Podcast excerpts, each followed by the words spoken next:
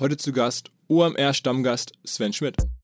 Es kann durchaus sein, dass wir in Deutschland dann ja, in Q3 in die Rezession gehen. Was heißt das für die Tech-Szene? Das ist ja die spannende Frage für die Hörer. Meines Erachtens nach glaube ich, dass äh, natürlich im gewissen Rahmen die, die Rückenwinde im Tech-Bereich so stark sind, dass wir immer noch Wachstum sehen werden, auch wenn wir generell dann in einer Rezession sind. Herzlich willkommen beim OMR Podcast mit Philipp Westermeier.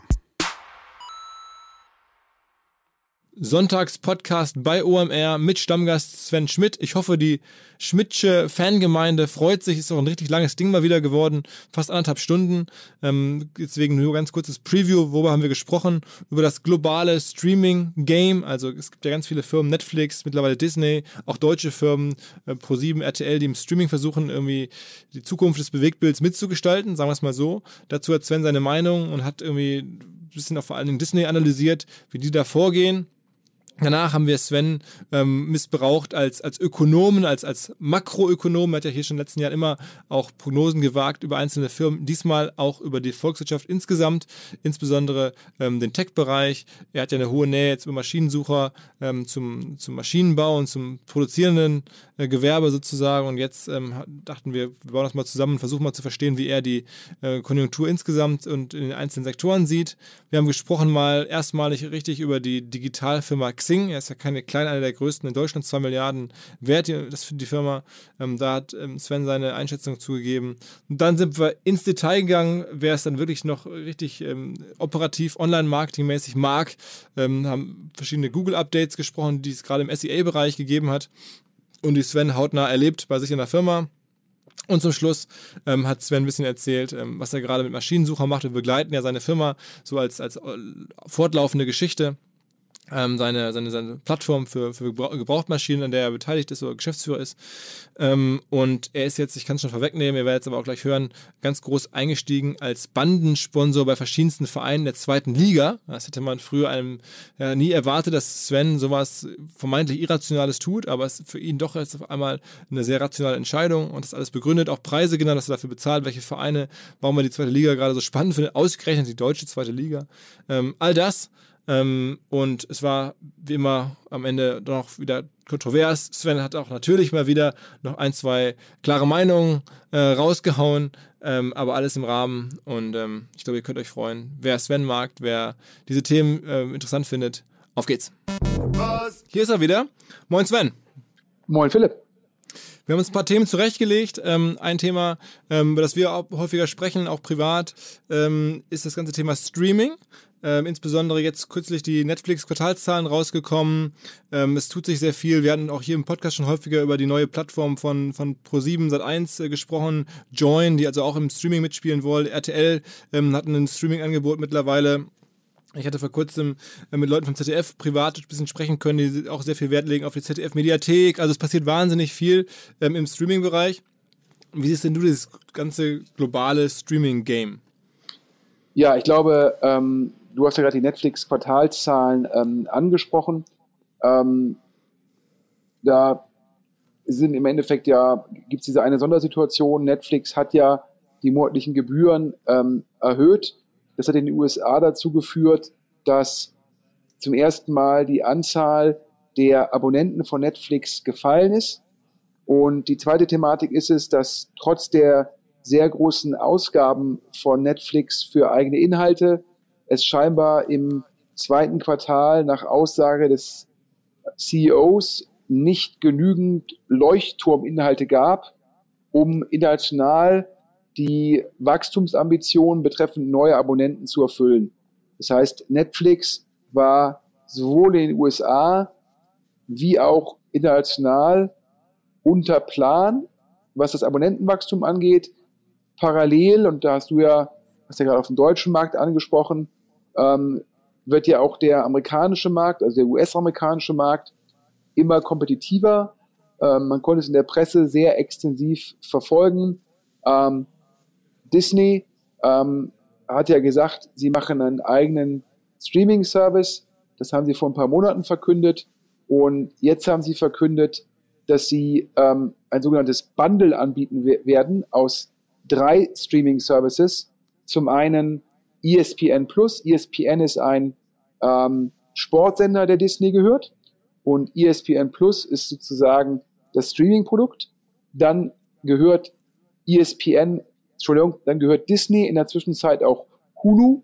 Ähm, letztendlich ein Streaming-Produkt, was entstanden ist damals aus der Kooperation von Medienfirmen.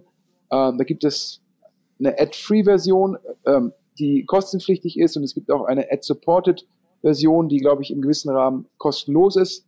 Ähm, und durch die Übernahmen äh, und durch Herauskaufen gehört Hulu jetzt zu Disney. Und dann gibt es halt dieses sozusagen Kern-Streaming-Produkt von Disney, ähm, Disney Plus. Und alle drei sollen jetzt im Bündel angeboten werden und nach meinem Verständnis zu einem sehr preisaggressiven Punkt, um dann direkt mit Netflix in den Wettbewerb zu gehen. Und es gibt in den USA Argumente, die sagen, letztendlich ist dieses, dieses, dieser, diese ganze Bewegung in den USA hin zum Streaming, das heißt ja auch Cord Cutting. Cord Cutting in dem Sinne, dass die Nutzer ihre Kabelsubskription, die in den USA mit Sendern oftmals über 100 Dollar im Monat kosten, dass die also ihre Kabelsubskriptionen kündigen, um dann halt Online-Streaming-Dienste zu kontrahieren. Und in den USA ist jetzt zum ersten Mal die Diskussion entstanden, wenn du jetzt als Endkunde, du hast Netflix, Amazon Prime, ähm, du hast ESPN Plus, Disney Plus, Hulu und jetzt gibt es auch noch HBO als Streaming und ähm, auch die ganzen anderen Anbieter, ob es nun irgendwie äh, Viacom CBS ist, die ja jetzt wieder zusammengehen, oder Comcast planen ja auch Streaming-Angebote. Und manche Listen sagen, wenn du als Nutzer zum Schluss dann zehn solcher Angebote hast, dann bist du A, auch wieder über 100 Dollar und äh, dann ist also das Cord-Cutting von dir ja nicht so richtig erfolgreich aus finanzieller Perspektive gewesen. Ja, und dann ist auch noch die Frage, entsteht dann wirklich immer Mehrwert? Und da war dann die These, ähm, dass es dann auch Effekte geben wird, wo Leute dann schon genauer aufpassen, welchen Dienst ähm, subskribiere ich und was kündige ich. Und man darf nicht vergessen, dass bei Netflix ja auch Serien wie, äh, wie Friends, auch in Deutschland bekannt, oder auch The Office, ähm, eigentlich Serien, die schon abgelaufen sind, immer noch sehr erfolgreich sind. Das heißt, man nimmt Netflix vielleicht medial immer sehr stark für die eigenen Inhalte, Stranger Things oder House of Cards, ja, ähm, war.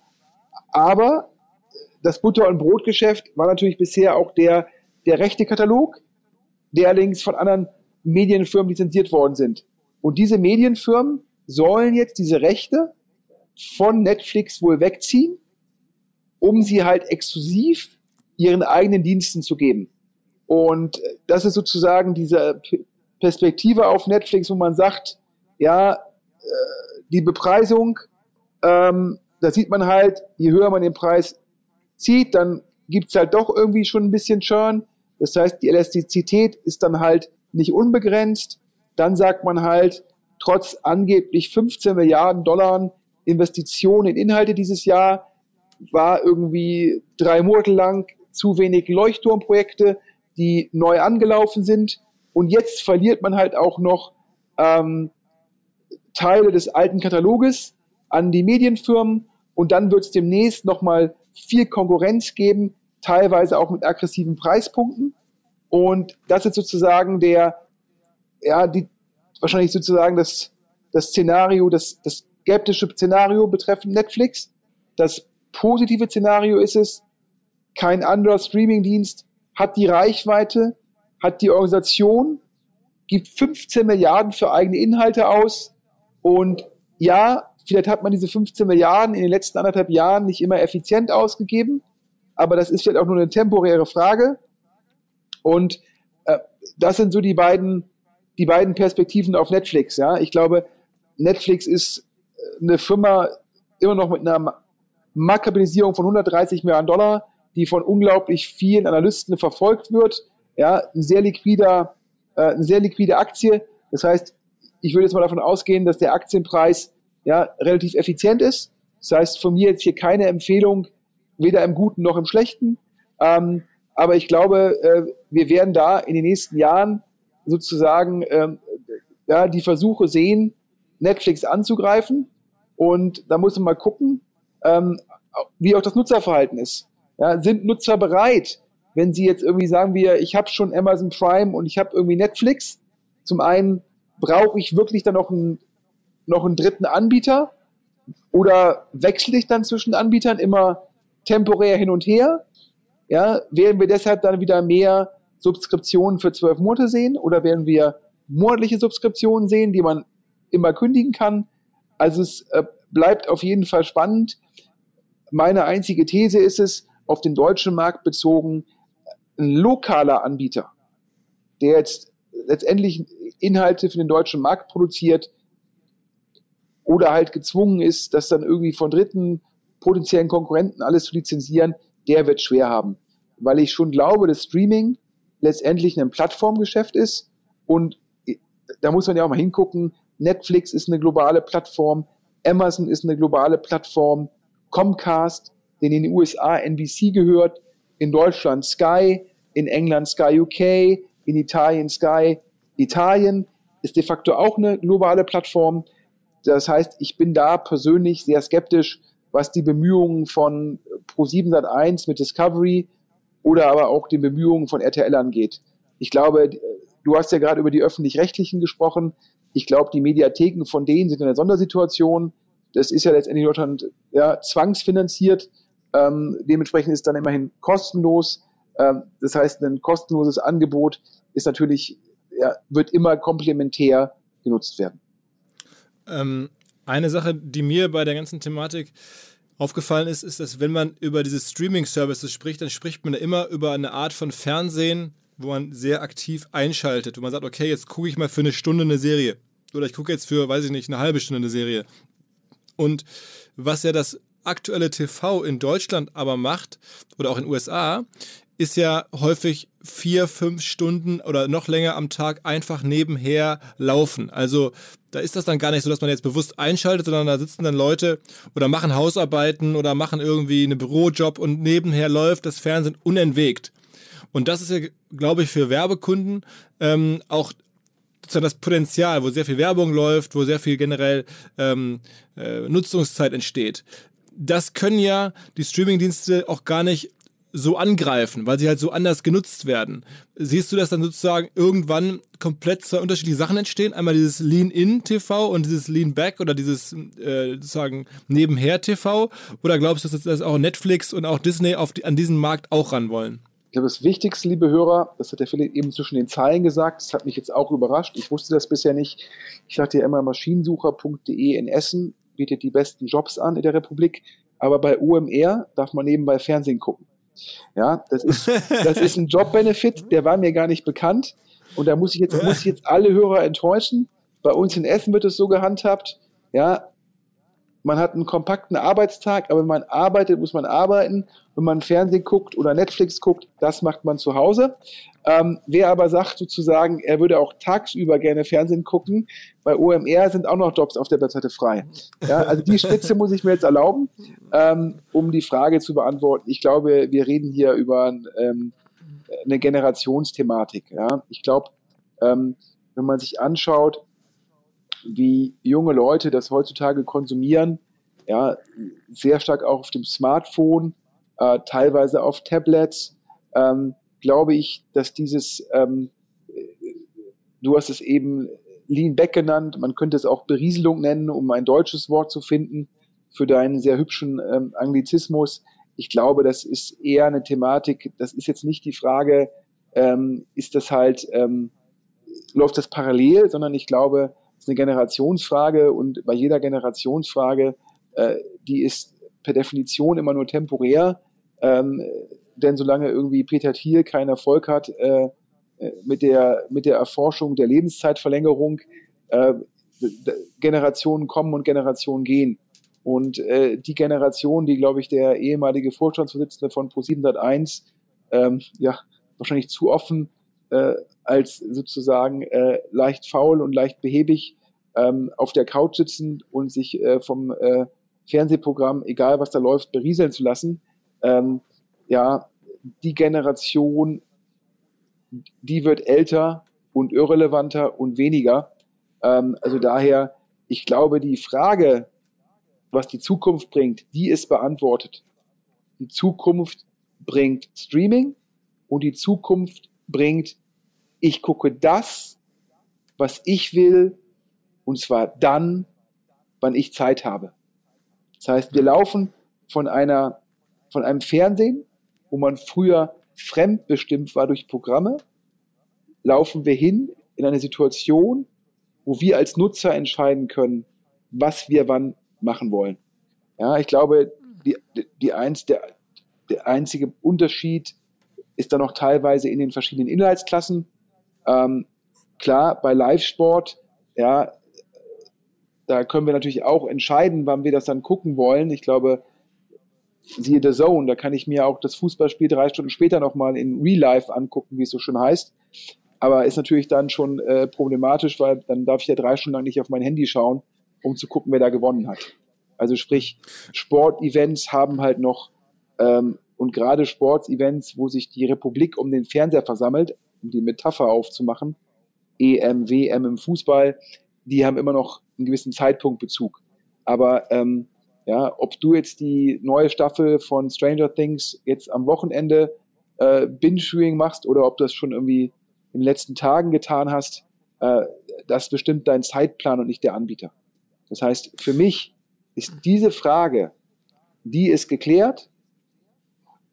Ob es noch jemanden gibt, der Netflix vom Thron stürzt, ja, und da scheint ja Disney derjenige zu sein, der mit seinem, ich nenne es mal jetzt, Arsenal an Inhalten und Distribution und Marken das scheinbar am aggressivsten versuchen wird. Das was, man auch, was man auch sagen muss bei Disney, vielleicht kannst du dazu auch mal kurz kommentieren, ist es äh, ja zumindest eine starke Managementleistung ähm, von Disney, äh, das, was man nicht so häufig sieht, was sie ja tun, ist offensichtlich kurzfristig Schmerzen zu akzeptieren, um halt langfristig Erfolg zu haben. Das ist ja bei börsennotierten Firmen gar nicht so einfach, ähm, jetzt zum Beispiel auf Zahlungen von Netflix zu verzichten, um da sozusagen Inhalte abzuziehen, die ja sehr gut bezahlt worden wären oder worden sind in der Vergangenheit und zu sagen, nein, wir wollen das aber rausnehmen, wir wollen das Geld von ähm, Netflix nicht, wir wollen das lieber auf unsere eigene Plattform packen und dann langfristig da selber für ähm, Umsätze aufbauen über, über halt Endkunden. Das ist ja schon so, dass wahrscheinlich viele Firmen in so einer Situation stecken, dass sie eigentlich kurzfristig was anders machen müssten, was erstmal Verluste beschert oder, oder Geld kostet, um halt langfristig Erfolg zu haben. Was ähm, auf so einem Niveau wie Disney halt ist, bei solchen großen Summen, das so zu managen, das ist schon relativ eindrucksvoll, oder? Ich glaube generell ja. Allerdings natürlich äh, kann man auch zwei Sachen provokant dagegenhalten. Das eine ist es, ähm, wir reden, wir sind hier im Jahr 2019 und äh, Netflix hat, glaube ich, 140 Millionen zahlende Abonnenten. Ja, und das Disney-Angebot startet diesen Herbst. Also anders ausgedrückt, äh, seit fünf Jahren äh, war man im Tiefschlaf. Also ja, mhm. man ist jetzt aufgewacht und jetzt handelt man, aber ähm, Disney ist weder Innovator noch Fast Follower, sondern Disney ist Light Follower und war dabei auch gezwungen, im Beat-Wettkampf ähm, um ähm, ja, die Robert Murdoch-Firma ähm, äh, Fox letztendlich zu überzahlen, um dann halt überhaupt die Möglichkeit zu haben, den Rückstand aufzuholen. Also ich würde sagen, sehr spät und daher sehr teuer. Ähm, mhm. Ich glaube, ähm, die, hätte, hätte Disney rechtzeitig die brillante Erkenntnis gehabt, hätte man sich ja schon irgendwie ähm, vor sieben, acht, neun Jahren an Netflix strategisch beteiligen können. Ja, und ehrlich gesagt, ich sag's mal so provokant, meines Erachtens wäre es auch klüger gewesen, statt irgendwie 70 Milliarden äh, äh, für Robert Murdochs Firma auszugeben, sich die Frage zu stellen, ähm, zu welchem Preis hätte man mal Netflix kaufen können. Ja, weil stell dir mal vor, du hast die 140 Millionen zahlenden ähm, Abonnenten von Netflix und dann hast du nochmal die Inhalte von ESPN, Hulu und Disney und Disney heißt ja auch Pixar, Marvel, Lucasfilm und so weiter. Also daher, ähm, ja, immerhin jetzt konsequent, aber ich würde halt sagen, äh, primär dadurch getrieben, dass man jetzt keinem mehr erzählen kann, Netflix, die sind bald wieder weg. Okay, lass noch mal, ähm, weil wir jetzt gerade über die Quartalzahlen von Netflix sprachen und die ähm, jetzt zum ersten Mal so ein bisschen, äh, sagen wir mal, für Überraschung gesorgt haben in negativer Hinsicht. Äh, wie siehst denn du generell, das äh, ist ja ein großes Thema gerade, sozusagen die, die Konjunktur. Ist jetzt auch ein bisschen ab vom Digitalbusiness, aber ich glaube, man kann ja auch unterscheiden zwischen verschiedenen Sektoren. Ähm, vielleicht gucken wir mal auf, auf, auf den digitalen Sektor als einen, äh, aber vielleicht aber auch insgesamt. Also kannst du da so, so, eine, so eine Prognose wagen? Du sagst ja viel über, über Firmen. Jetzt musst du dich mal als, als, als VWLer äh, musst du mal hier ran. Und ähm, ich hatte mitbekommen, du hast ja irgendwie vor kurzem im DS-Podcast auch schon eine Prognose getätigt da, diesbezüglich, dass es irgendwie ein bisschen runtergeht. Und das scheint ja auch so zu sein. Ja, ähm, ich habe natürlich aktuell dadurch Maschinensucher, bin ich natürlich so ein bisschen näher als vorher an der produzierenden Industrie oder auch an den OEMs, die ja die, die Maschinen herstellen, da so ein bisschen näher dran, weil ich ja sehe, wie geht es halt im Endeffekt den Händlern, den Kunden von Maschinensucher. Und da merkt man schon, dass der Optimismus, der sicherlich vor zwei, drei, vier Jahren sehr stark gegeben war, ja, dass der aktuell nicht da ist. Ähm, da haben wir sicher eine ganze Menge Sondereffekte, äh, Handelskrieg oder potenzieller Handelskrieg zwischen den USA und China, äh, die Brexit-Diskussion, ähm, ich glaube sogar auch unabhängig vom Handelskrieg durchaus ähm, auch ein, zwei Wachstumsthemen in China.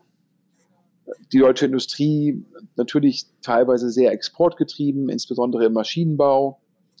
Ähm, dann haben wir noch die Thematik ja, der, der Automobilbereich in Deutschland, äh, inklusive der Zulieferer und der, und der Vorstufen. Ja, kann man sich jetzt drüber stranken. Ich glaube, wahrscheinlich würden Leute sagen, direkt, indirekt 20, 25 Prozent unserer Wirtschaft davon abhängig. Ähm, da haben wir die Transition vom Verbrennungsmotor zu einem elektrischen Antrieb. Ähm, auch der betrifft im Endeffekt ähm, viele Zulieferer. Ähm, sogar mittelfristig gedacht, was heißt es eigentlich, wenn wir in die Rubrik, in der Rubrik sozusagen autonomes Fahren denken, gibt es durchaus Argumente zu sagen, dass es weniger Autos auf der Straße geben wird. Wenn es weniger Autos auf der Straße gibt, was heißt das für die deutschen sozusagen ähm, ja, Automobilkonzerne? Und äh, die, die ganze Perspektive hatte mich schon dazu veranlasst, im DS-Podcast zu sagen, äh, dass es da definitiv äh, eine, eine Rezession in diesen Sektoren gibt. Ähm, und dann war immer noch die Frage, kann sozusagen der private Konsum und ähm, kann im Endeffekt die, die Baukonjunktur oder der Bauboom, ja, können die das weiter kompensieren? Und ja, dann kam irgendwie, glaube ich, ein, zwei Tage nach dem DS-Podcast kamen die Zahlen zum zweiten Quartal raus und da, glaube ich, 0,1 Prozent negatives Wachstum im Vergleich zum Vor zum vorherigen Quartal. Ähm, da hat man dann gesehen, dass leider diese, diese Sektorherausforderungen jetzt schon gesamtwirtschaftlich negativ durchtragen. Und ich befürchte so ein bisschen da, dass da, ähm, dass da Q3 und Q4, dass da auch Herausforderungen anstehen. Ich glaube, die Bundesregierung erwartet aktuell noch 0,5 Prozent Wachstums fürs Gesamtjahr. Aber letztendlich Rezession definiert als zwei Quartale in Folge negativ. Es kann durchaus sein, dass wir in Deutschland dann ja, in Q3 in die Rezession gehen. Ähm, was heißt das für die Tech-Szene? Das ist ja die spannende Frage für die Hörer. Ähm, meines Erachtens nach hm, glaube ich, dass äh, natürlich im gewissen Rahmen die, die Rückenwinde im Tech-Bereich so stark sind, dass wir immer noch Wachstum sehen werden, auch wenn wir generell dann in einer Rezession sind. Ähm, dennoch, auch da wird es Sachen geben. Meine Erfahrung, ja, ich bin jetzt wahrscheinlich schon ein bisschen älter als manche Hörer, nach den nuklearen Wintern 2001, 2002 oder auch nach der Finanzkrise 2008, 2009 war schon, dass viele Konzerne dann sowas wie Corporate Venture Capital oder Acceleratoren oder Innovation Labs ja im Rahmen von Krisen dann doch eher beerdigt haben und sich dann halt auf sozusagen das Kerngeschäft und geguckt haben, dass sie ausreichend Cash generieren. Ähm, das ist ein Effekt, den ich erwarten würde. Der zweite Effekt ist es, wenn ich aktuell mit VCs spreche, sagen mir viele VCs, ja, die, die Geldflut, und darüber hatten wir ja auch schon mal gesprochen, Philipp, Asset Price Inflation, schon, glaube ich, das erste Mal vor ein paar Jahren im Podcast. Ja, und diese Geldflut, die hebt halt viele Boote. Was meinen damit VCs? Auch Firmen, die eigentlich nicht finanziert gehören, werden finanziert.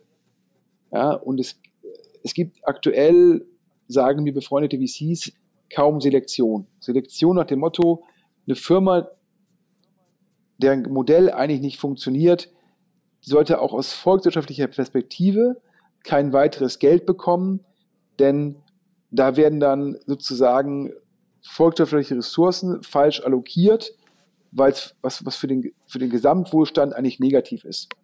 Und wenn jetzt eine Rezession kommt, erwarten eigentlich alle VCs, dass es einen Fokus auf Qualität geben wird.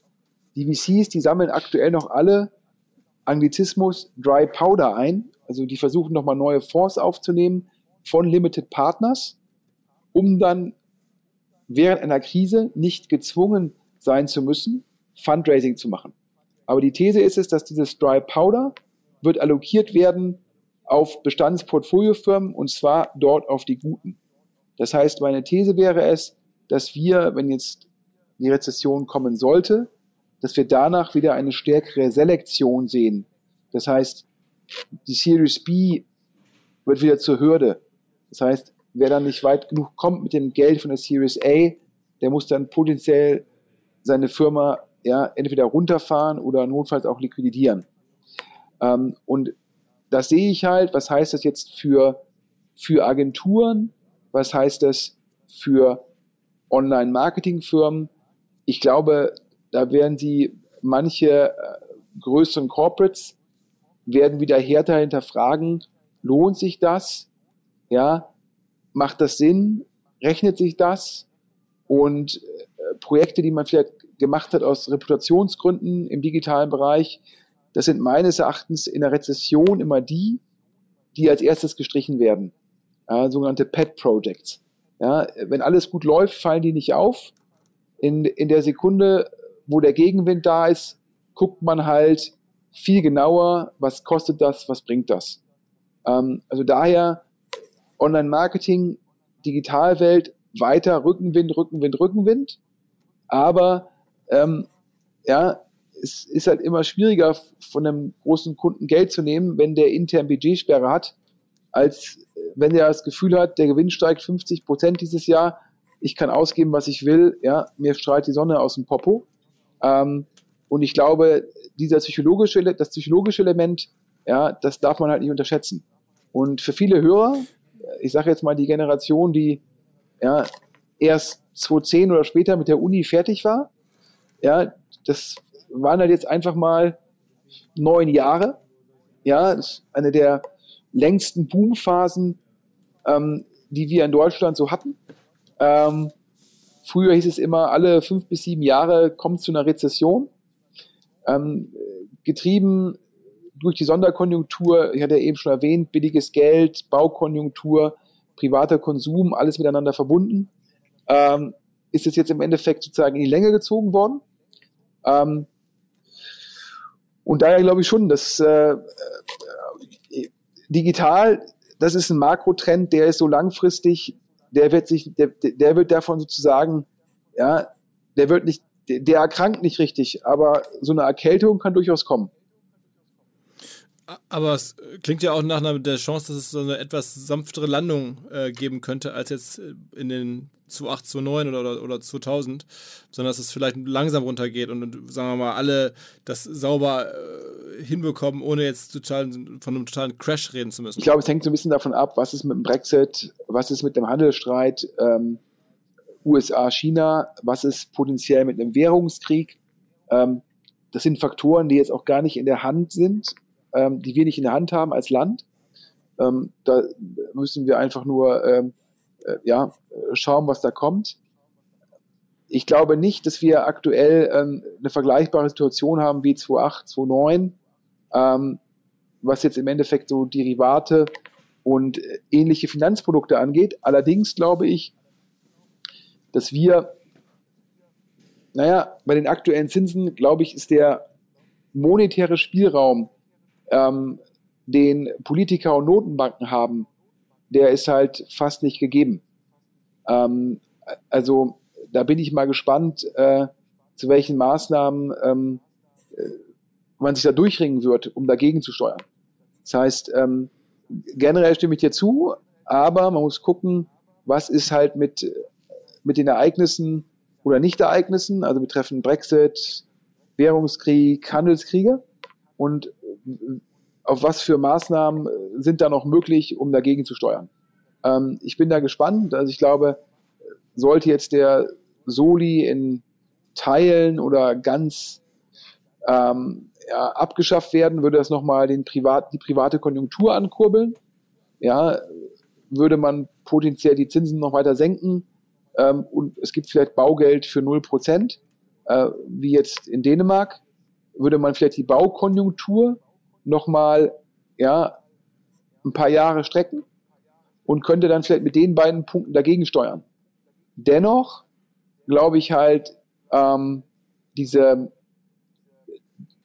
die Sektoren Automotive und die Sektoren ja, Maschinenbau und sehr stark exportgetriebene ähm, Sektoren, äh, denen hilft das beides nicht. Ja, weil, naja, der, der, der Trend weg vom Verbrennungsmotor, ähm, der potenzielle Trend weg vom eigenen Fahren, das sind, das sind letztendlich ähm, Gegenwinde. Äh, da hilft jetzt auch keine EZB-Geldpolitik. Und ähm, wie gesagt, beim Maschinenbau ist immer, wenn, wenn, du eine, wenn du eine exportgetrieben bist und du bist in der Phase, wo die Produktion nicht expandiert, dadurch weniger Bedarf für neue Maschinen entsteht. Ja, das ist für dich, es sind halt zyklische Branchen und es gibt einen guten Grund, warum die historisch an den Börsen immer mit wesentlich geringeren Multiples gehandelt worden sind. Ja, und jetzt sehen wir ja auch in den Bereichen schon sehr stark eine Multiple, eine Multiple Degression ähm, im Bereich, zu welchem EBITDA DA Multiple werden die gehandelt. Und das ist ja schon sozusagen ein, ein Vorausgriff auf das, was kommt. Ich glaube, wir haben in den letzten Tagen ja auch schon sehr, sehr viel Varianz an den Börsen gesehen mit einer Tendenz nach unten. Und äh, weil sich, glaube ich, da die pessimistische Perspektive ja durchaus ähm, Resonanz findet. Lass uns mal ein Thema besprechen, was wir hier im Podcast erstaunlicherweise noch gar nicht so häufig hatten. Eine, eine Aktie oder eine große deutsche Digitalfirma, sogar aus Hamburg, äh, die jetzt auch vor kurzem Quartalzahlen äh, vorgelegt hat und auch eigentlich, ähm, finde ich, sehr konjunkturempfindlich sein müsste. Ich meine nämlich Xing, weil die einen sehr großen äh, Jobvermittlungs- oder Stellenbörsen-Business mittlerweile betreiben. Das ist ja typischerweise irgendwie konjunkturabhängig. Ähm, wie siehst denn du Xing und vor allem, wie hast du da die Quartalzahlen vor kurzem gesehen? Ja, ich glaube, Xing, äh, ich werde ja, ich nutze ja ab und zu Xing, wenn ich Leuten verdeutlichen will, wo ich glaube, wo die Reise bei den Plattformen für gebrauchte Maschinen hingehen. Ich sage ja immer, wenn man sich den B2C-Bereich anguckt, hat man Immobilien, Immo-Scout auf der einen Seite und dann die Kombination aus Immonet und Immowelt, die Axel Springer gehört. Dann haben wir mobile.de im Pkw-Bereich, gehört, gehört zu eBay und wir haben Autoscout, die genauso wie Immo-Scout zur Scout24-Gruppe gehören. Und im Jobbereich haben wir Stepstone, die wiederum zu Axel Springer gehören. Und ich sage mal, wir haben dort Sing. Sing ist für mich in der Zwischenzeit ähm, letztendlich ja äh, das zweitgrößte deutsche ja, ich nenne es jetzt mal Jobportal geworden. Mir ist transparent, dass die Suche dort anders stattfindet als auf Stepstone. Stepstone, klassisches Classifieds Play. Da gehe ich hin, da gucke ich, da suche ich, welche Stelle für mich potenziell spannend ist. Bei Sing ist es eher so, da habe ich meinen Lebenslauf und ich gucke, welcher Headhunter kontaktiert mich, also Stepstone eher aktive Suche, Sing eher passive Suche, aber letztendlich der, die gestiegene Monetarisierung verdankt Sing sehr stark den Produkten für Headhunter und weniger der Anzahl der steigenden zahlenden Premium-Mitglieder. So, und daher ist halt meine These, dass ein Sing letztendlich zyklischer ist, als man das von einem sozialen Netzwerk eigentlich denken würde, weil es halt meines Erachtens zumindest das Umsatzwachstum, ja, ist sehr stark getrieben von, ja, Headhunting-Produkten und anderen jobnahen Produkten und auf dem Multiple, also Umsatz und EBITDA-Multiple, auf dem es hingehandelt wird, da ist halt sehr viel zukünftige Wachstumserwartung schon vorweggenommen. Also ganz kurz, wir reden jetzt von ungefähr 2 Milliarden ähm, Firmenwert, Marktkapitalisierung und einem Ergebnis von, was war das, 200, nee, nee, nee, weniger, ne? 150 Millionen oder sowas? Ich glaube, Sing hat ähm, am Dienstag die ähm, Zahlen zum zweiten Quartal bekannt gegeben, also dementsprechend aus Sing-Perspektive die Zahlen fürs erste Halbjahr. Ähm, und im ersten Halbjahr ähm, hat, ähm, hat Sing letztendlich ähm, den Umsatz gesteigert ähm, auf 128 äh, Millionen Euro. Ähm, und es ist ein Wachstum ähm, von ähm, 18 Prozent. Wenn wir das jetzt im Endeffekt sozusagen aufs zweite Halbjahr umlegen würden, dann kämen wir auf wahrscheinlich 260 Millionen Umsatz. Mir ist transparent, ähm, dass das zweite Halbjahr wachsen wird und daher wird es ein bisschen mehr sein. Aber äh, platt gesagt wird Sing, wenn jetzt die zwei Milliarden stimmen, die du gerade in den Raum gestellt hast, dann wird Sing mit ungefähr ähm, dem achtfachen Umsatz gehandelt. Ja, und es ist ja immer so, wenn Firmen mit solchen Umsatzmultiples gehandelt werden, ähm, und ich sehe ja gerade der EBITDA, der war 40 Millionen im, im ersten Halbjahr. Das heißt, wenn wir den jetzt sehr simplistisch hochrechnen auf 80 Millionen, dann reden wir über einen ähm, EBITDA-Multiple von, äh, von 25. Und immer wenn Firmen mit solchen hohen Multiples gehandelt werden, impliziert das ja, dass der Markt auch in Zukunft relevantes Wachstum erwartet. Und ähm, nun hatten wir ja, glaube ich, auch im Vorfeld beide mal auf das Aktienchart geguckt. Und äh, Sing war ja, glaube ich, eine der ähm, ja, mit erfolgreichsten Aktien im, im Tech-Umfeld.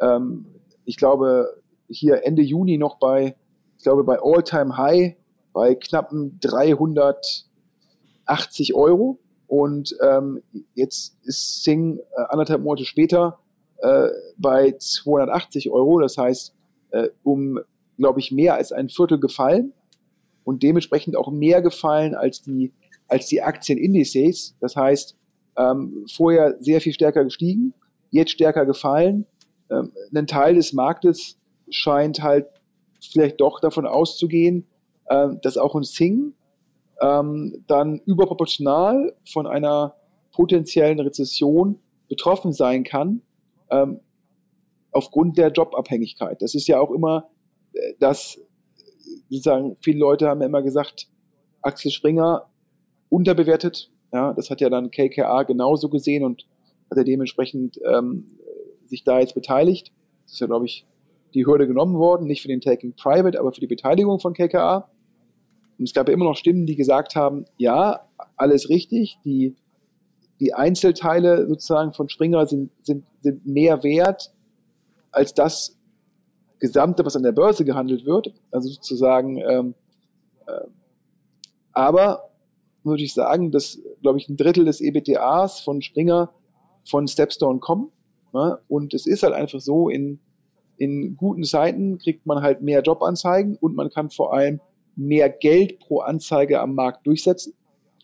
Das gilt dann halt multiplikativ ein, ne? die Anzahl der Anzeigen und der Durchschnittspreis. Und das Umsatzwachstum ist dann meistens reiner Deckungsbeitrag, weil man dafür keine Cost of Goods Sold hat. Und auf einmal hast du halt in Boomphasen bei Jobportalen ja, einen, einen unglaublichen EBITDA-Anstieg und damit auch dann einen Treiber des EBTAs von Springer. Und falls die Rezession kommt, ist natürlich immer noch das Argument von denjenigen, die sagen, die, die sehr bullish auf Sing und Stepstone und Springer sind, sagen halt ja, aber die Rezession wird primär Jobs betreffen, die nicht das Butter- und Brotgeschäft von Stepstone und Sing sind. Also sprich, wenn ich jetzt sage, ähm, es kommt zum Stellenabbau in der produzierenden Industrie oder im Maschinenbau, sind das wirklich Jobs, die aktuell auf Sing rekrutiert werden? Und da muss man wahrscheinlich schon sagen, nein. Und dann ist die Frage, ob die wahrscheinlich die Akademiker-Jobs, ähm, ja, ob die jetzt wirklich von der Rezession, gerade wenn es nur eine Sektorrezession ist, wie stark die betroffen sind. Und das ist sicherlich, wenn man da eine harte Meinung hat, ja, ich kann die Effekte jetzt nicht abwägen, aber es gibt sicherlich bei den Hörern Leute, die sich mit wesentlich besser auskennen, die genau wissen, sozusagen, wie groß ist denn jetzt wirklich ähm, der etwaige äh, negative Effekt auf Sing, die dann sich viel besser herleiten können, ja, ist Sing eine Aktie, wo man sagt, 280 Euro ist ein Kaufkurs oder wo man sagt, nee, das kann auch viel weiter runtergehen. Ja, dafür bin ich jetzt nicht im Detail ausreichend drin. Okay. Ähm, lass nochmal ein weiteres Thema angehen, was wir uns so jetzt ein bisschen hin und her geschickt hatten zuletzt. Und jetzt wird es äh, für alle Hörer, jetzt wird es ein bisschen operativer. Ähm, du beschäftigst dich ja nun auch spätestens seit deiner äh, Tätigkeit als, als Marketing-Geschäftsführer oder als ne, Marketingverantwortlicher bei Maschinensucher auch wieder mehr mit Google. Ähm, und hast da jetzt ähm, wirklich im Kern Online-Marketing-Bereich Google-Anzeigen ähm, ein paar Entwicklungen beobachtet, die ich ganz interessant also finde. Erstmal nochmal jetzt hier vorab eine Warnung. Jetzt spricht ja der Einäugige ja, über Farbnuancen. Also daher ist natürlich immer ein bisschen gefährlich. Ähm, wenn ich mich jetzt zu Dingen äußere, wo ich dann teilweise vielleicht die äh, Vogelperspektive noch ganz gut drauf habe, aber dann äh, teilweise ähm, selbst äh, das Google-Interface schon sehr, sehr lange nicht mehr bedient habe. Ja, es ist dann immer, es wird dann immer im gewissen Rahmen gefährlich und wenn man natürlich dann irgendwie eine Hörerschaft hat, ähm, wo wahrscheinlich die Marketing-Profis Deutschlands zugehören und auch die operative Marketing-Experten, dann ist es halt ganz dünnes Eis.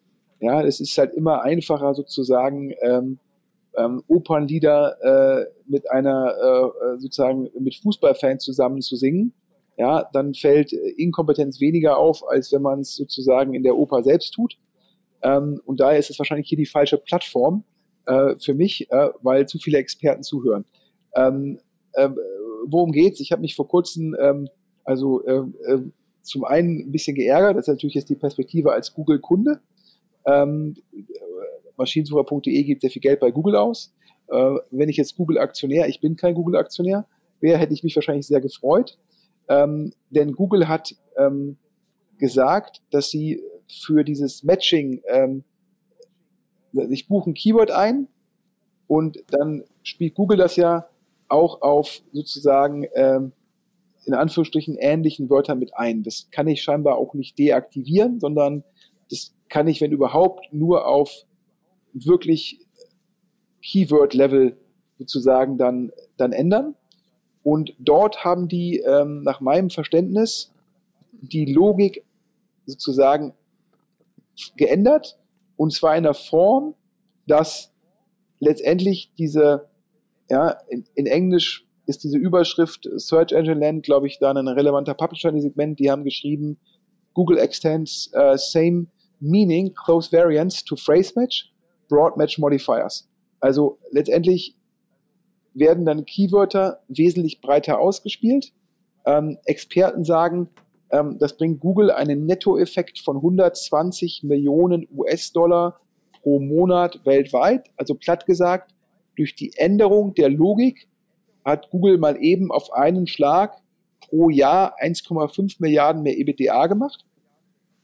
Ähm, Warum finde ich das problematisch? Ich habe irgendwie eine Kampagne bei Google aufgesetzt als Kunde, habe diese Kampagne optimiert, habe gesehen, welche Matches da irgendwie ähm, passen und, äh, und auf einmal sagt Google, sie spielt die gleiche Kampagne jetzt viel breiter aus. Dann habe ich natürlich direkt gefragt, was können wir dagegen machen? Und da wurde mir gesagt, ja, man kann dann die einzelnen Keywörter sozusagen händisch da rausnehmen. Dafür müsste ich mindestens einen Mitarbeiter einstellen, der nichts anderes tut. Oder aber äh, wir können dann sozusagen den CPC anpassen. Ähm, und das ist natürlich so ein bisschen dann mit einer Schrotflinte auf den Wald schießen. Ja, also äh, letztendlich lässt Google einem da kaum eine sinnvolle Alternative. Also entweder hast du relevant höhere händische Kosten oder aber, ähm, wenn du jetzt den CPC so anpasst, dass dein CPL der gleiche bleibt, denn warum steigt der CPC, wenn du den CP, warum steigt der CPL, wenn du den CPC nicht anpasst? Sagen wir mal, ich habe vorher für das Keyword 30 Cent geboten und jetzt mischt mir Google Keywörter bei, die nicht so gut sind, weil die Intention nicht so klar ist oder ähnliches. Aber ich muss trotzdem 30 Cent zahlen im Rahmen dieses Matchings. Aber die Conversion auf die neuen Keywörter ist schlechter. Das heißt, per Definition steigt mein CPL. Um dem entgegenzuwirken, gehe ich halt hin und senke meinen CPC. Aber weiterhin subventioniere ich dann in, durch dieses Matching, subventioniere ich schlechte Keywörter mit guten Keywörtern, was meines Erachtens zu einer Ineffizienz im System führt. Ja, das ist eigentlich meines Erachtens Google untypisch. Ja, meistens sozusagen, äh, ich halte Google zwar für irgendwie, äh, äh, ja, was die Markt, was den Marktmachtmissbrauch angeht, ja, ich würde schon fast sagen für kriminell, ähm, aber eigentlich schon sehr, sehr effizienzbedacht, was ihre Systeme angeht, weil die halt sagen, äh, je mehr Wert ich für meine Werbetreibenden kreiere, desto mehr Wert kann ich selbst abgreifen. Das heißt, Ineffizienzen sind da eigentlich nicht gut.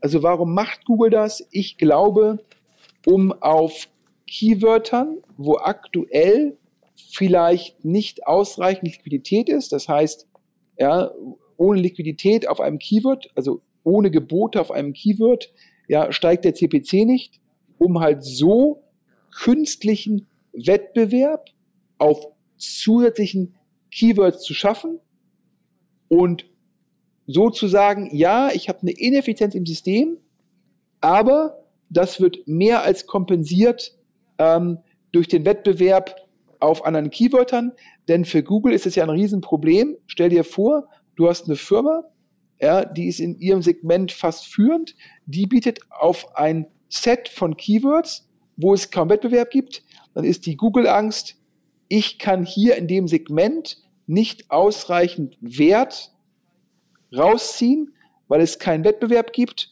und dementsprechend kriegt der Werbetreibende aus Perspektive von Google einen zu guten Deal.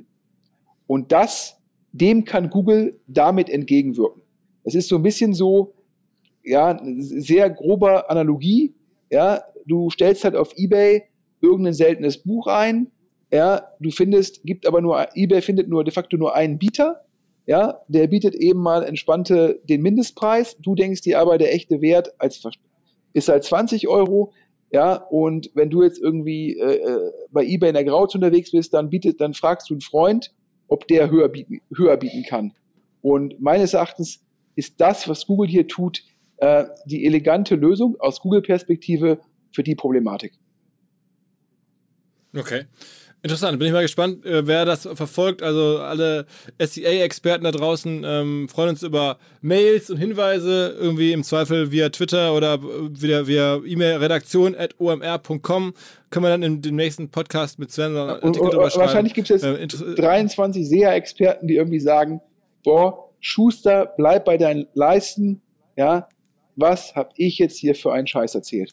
Also daher ja, auch das wäre interessant. Das wäre auch, also ich, ich wüsste es auch nicht besser. Ich, ich finde es auch auf, aus der Ferne betrachtet, ähm, fand ich es immer super, dass man halt äh, bei Google diese verschiedenen Einstellungen machen konnte. Und es war immer schon interessant, dass da gab es mal so einen Haken ganz früher, wo man irgendwie einstellen konnte, wie, wie eng man halt ein Keyword fasst. Und dann war es immer schon so, dass als Default war immer broad eingestellt, war immer broad eingestellt. Das heißt, wenn du jetzt wenig Ahnung hattest und hast zum ersten Mal damit rum, rumhantiert, dann hast du immer, ohne es äh, sozusagen selbst zu realisieren, immer sehr breit äh, auf verschiedenste Keywords zu einem, zu einem Thema ähm, geboten, weil das einfach so voreingestellt war. Aber das hat man dann irgendwie einstellen können. Das war, also ich finde, das System ist einfach schon ziemlich geil. Das wäre in der Tat jetzt so das, wo man sich denkt, hä, warum machen die das System hier schlechter? Ähm, ja, also wenn, wenn da draußen okay, Hörer also, gibt, die mir erklären, wie ich das rückgängig machen kann, ohne dass es ich Mitarbeiter einstellen muss, der das jeden Tag händisch macht, ja, bin ich auch dankbar. Ähm, also daher, vielleicht habe ich das auch alles falsch verstanden. Dann muss ich mich für das Gesagte ähm, ähm, entschuldigen. Wie gesagt, äh, große Gefahr hier, ähm, dass hier gerade der Einäugige über Farbvarianten gesprochen hat. Dann, dann lass noch mal ähm, vielleicht gegen Ende ähm, über ein Thema sprechen, wo du, wo du äh, mehr Ahnung von hast, weil es dich selber betrifft. Und zwar unter anderem ja auch, weil, weil, weil für euch Google sehr relevant ist und du sagst aber, es ist gerade weil es so relevant ist, will ich nicht alleine von Google abhängig sein mit Maschinensucher, äh, mit dem Traffic, der, den wir darüber bekommen. Ähm, Deswegen hast du jetzt, äh, haben wir ja auch in den letzten ähm, Jahren schon fast hier immer so ein bisschen dokumentiert, immer Sachen ausprobiert. Du hast irgendwie Darts gesponsert, ähm, äh, Maschinensucher, Fernsehwerbung gemacht ähm, im Darts-Umfeld. Jetzt irgendwie hast du auch schon verschiedentlich erzählt, ähm, hast du dich äh, sozusagen als, als, als Sponsor in der zweiten Fußball-Bundesliga engagiert für Maschinensucher, also auch um unabhängig zu werden von, von Google. Was hast du da gemacht? Ja, also du hast natürlich vollkommen recht. Wir ähm, bei Maschinensucher, um halt letztendlich äh, von GAFA unabhängiger zu werden, um letztendlich eine Marke aufzubauen, äh, versuchen wir halt auch Kanäle neben den Online-Performance-Kanälen zu bespielen und äh, da machen wir äh, Printmagazin, da machen wir Postwurfsendungen, ähm, da haben wir Sponsoring im Darts gemacht, da haben wir auch Fernsehwerbung im Darts-Umfeld gemacht. Das heißt, äh, da versuchen wir halt ja ähm, Kanäle, wo wir glauben, ähm, wir können auffallen, wir können Marke aufbauen, ähm, zu bespielen, ja, um letztendlich äh, nicht komplett von ähm, Google-Änderungen abhängig zu sein und hatten äh, als Feedback nach dem Darts-Sponsoring bekommen. Ähm, Darts für die Hörer, das haben wir auch gemacht, weil eine sehr gute geografische Abdeckung in unseren Kernmärkten. Ähm, Maschinensucher in Kontinentaleuropa sehr, sehr erfolgreich, also Benelux, Dach, Polen, England, Frankreich ja, und ähm, Darts in England, in Holland, in Österreich, in Deutschland sehr erfolgreich. Das heißt für uns eine sehr gute Abdeckung, aber ist uns auch von äh, deutschen Kunden, also deutschen ähm, Händlern von Gebrauchtmaschinen zurückgespielt worden, dass man sich über Fußballwerbung äh, mehr gefreut hätte. Und deshalb haben wir uns jetzt entschieden, ähm, uns sehr, sehr stark in der zweiten Fußball-Bundesliga ähm, zu, zu engagieren ähm, und äh, sind da Partner von, äh, von acht Vereinen und Zielgröße ist, dass wir, glaube ich, äh, insgesamt mit elf Vereinen ähm, eine Partnerschaft abschließen, um dann halt auch größter Sponsor der zweiten Fußball-Bundesliga zu sein. Ich habe äh, früher, ähm, hat mir ein Freund jetzt vorgehalten, als wir das die Woche bekannt gegeben hat, der gesagt, Sven, hast du nicht früher immer gesagt, ja, wer Bandenwerbung ähm, im, ähm, im Fußballstadion macht, ja, der muss entweder verrückt sein äh, oder zu viel Geld haben. Ähm, äh, das, alles, was man mal sagt, äh, fliegt einem irgendwann wieder ins Gesicht. Ähm, ja, das, äh, das, das, ist halt so. Und habe ich, äh, hab ich, hab ich, äh, hab ich, hab ich gesagt, ja, ich, ich befürchte, ich, das wirklich, ich habe das wirklich gesagt. Ähm, und ähm, jetzt mache ich selbst irgendwie Bandenwerbung. Und ähm, ja, ich muss jetzt fair sagen, ist Bandenwerbung in der, in der zweiten Liga. Das ist nochmal ein anderer Preispunkt als es in der, in der Bundesliga, in der ersten Bundesliga. Ähm, das ist äh, meine erste Entschuldigung. Meine zweite Entschuldigung ist es, dass ich glaube, es ist die beste Zweitliga aller Zeiten. Ähm, HSV, Nürnberg, Hannover, Stuttgart, St. Pauli, also einfach sehr viele und sehr große Traditionsvereine. Also schade für die Fans der Traditionsvereine, die zum, die eigentlich alle in die erste Liga gehören, aber natürlich gut für die zweite Liga. Ähm, ich glaube, vom Zuschauerschnitt her gibt es keine zweite Fußballliga irgendwo in der Welt, die so erfolgreich ist wie die zweite deutsche Liga. Ähm, das ist sozusagen meine, ähm, meine Entschuldigung äh, Nummer zwei. Also, und die dritte Entschuldigung ist es halt, ähm, ja, im gewissen Rahmen muss man sich halt gucken, ja, wie, wie kann ich halt meine Kunden erreichen? Ähm, und ah, ja, ich glaube, wir hatten ja drüber gesprochen, lineares Fernsehen ist ein Kanal, den testen wir natürlich auch. ja, ähm, aber gibt es natürlich auch die Themen Abwehrselektion, wo dann halt viele Kunden halt ähm, primär auf Streaming-Portale ausweichen. Ähm, Im Printbereich muss man einfach auch sagen, dass auch in dem, in dem B2B-Fachmedienbereich, äh, auch da leidet der Printbereich teilweise unter, unter Reichweite und Nutzungsintensität.